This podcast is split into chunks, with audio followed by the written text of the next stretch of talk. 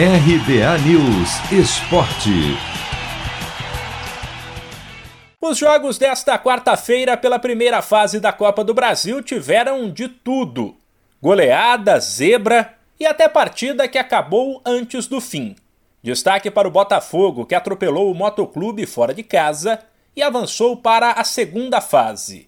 Tudo bem, com todo respeito, que o adversário era uma equipe pequena mas a goleada por 5 a 0 trouxe um pouco de alegria para um torcedor que sofreu muito nos últimos meses.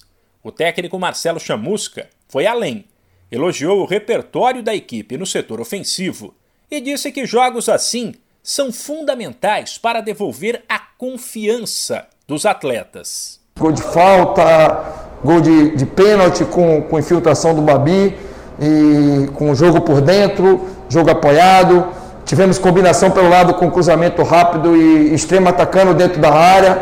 Então, uma variação que deixa a gente contente e satisfeito, mas vamos continuar trabalhando, é, dando confiança para os jogadores. O resultado e a classificação foram fundamentais, até para consolidar e, e, aumentar a autoestima dos jogadores e, e a gente poder seguir a nossa caminhada. Mas fiquei muito feliz, não só com o resultado, mas principalmente com comportamento. Foi um jogo de imposição que a gente conseguiu ganhar com autoridade e isso é muito importante. Agora, o destaque negativo ficou por conta da eliminação do esporte logo na estreia, graças à derrota para a Juazeirense por 3 a 2. Primeiro, porque o time pernambucano era o grande favorito.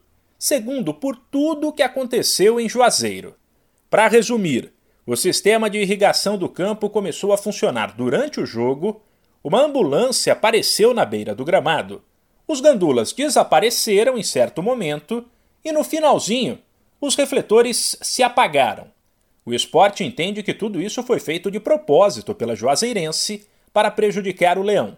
Fato é que depois de mais de uma hora de paralisação, o jogo foi encerrado. Nos outros duelos de ontem pela Copa do Brasil, a Ponte Preta avançou ao bater o Gama por 2 a 1 o Paysandu, que fez 1 a 0 no Madureira, também está na próxima fase. E rolaram ainda algumas pequenas zebras, já que Confiança e Sampaio Correia, dois times da Série B, foram eliminados por 4 de julho e Rio Branco do Espírito Santo. O Confiança perdeu por 1 a 0 e o Sampaio Correia por 2 a 1. O Paraná também deu adeus à Copa do Brasil ao ser derrotado pelo Cianorte por 1 a 0. Se você quer começar a investir de um jeito fácil e sem riscos, faça uma poupança no Sicredi. As pequenas economias do seu dia a dia vão se transformar na segurança do presente e do futuro. Separe um valor todos os meses e invista em você. Poupe com o Sicredi, pois gente que coopera cresce. De São Paulo, Humberto Ferretti.